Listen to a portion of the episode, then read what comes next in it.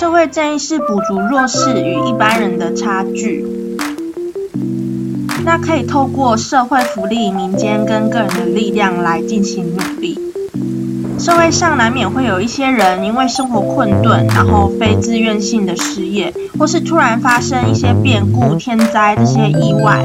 导致没有办法正常工作。那政府会针对这些具有急迫性或稳定性需求的人有不的策略，那会考量不同的对象，给合理的差别待遇，也就是不一样的对待。那下面会分成几个面向来探讨社会正义，分别是生活救助、社会津贴、社会保险跟福利服务，这些政府与民间的作为能够妥善的捍卫人性尊严。第一个要探讨的是身心障碍那我们可以去设计无障碍坡道跟设施，并且去定期检查这些设备是否符合需求。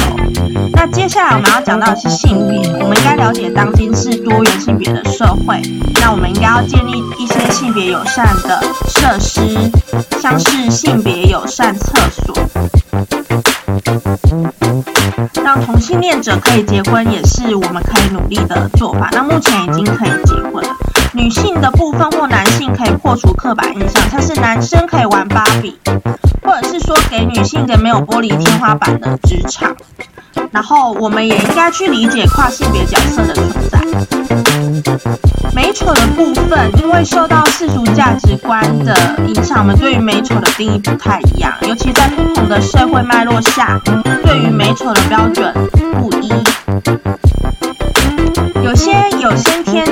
患者，他先天长得就是不太一样，或是因为后天有一些烧烫伤的患者，他们在求职或是生活上会遭到不公平的对待。那民间团体曾经发起脸部平权运动，有助于我们捍卫这些人的人性尊严。接下来是低收入户的部分，有些时候我们会因为突发变故而导致失业，那这可能都是非自愿性质的，也不是我们没有能力，但是我们可能就三餐不济，影响我们的日常生活，所以这个时候政府就会去介入，给予生活的补助。那通常这是具有急迫性的，哦，或是急难救助，比如说突然地震，家里倒掉，呃，那我们可以适时帮助生活陷入困境。有人性尊严。接下来是我们聊到居住正义，是无可刮牛的部分。受资本主义的影响，我们现在房价有居高的状况，所以有一个现象是，有钱人可能越来越有钱，那穷的越来越穷，甚至买不起房子。那有一些人他的策略是把房子呃买了不卖。所以有一些空屋就不足以应应我们的需求，像是香港的棺材房就是一个例子。那也许我们政府可以透过公共住宅去解决这个问题。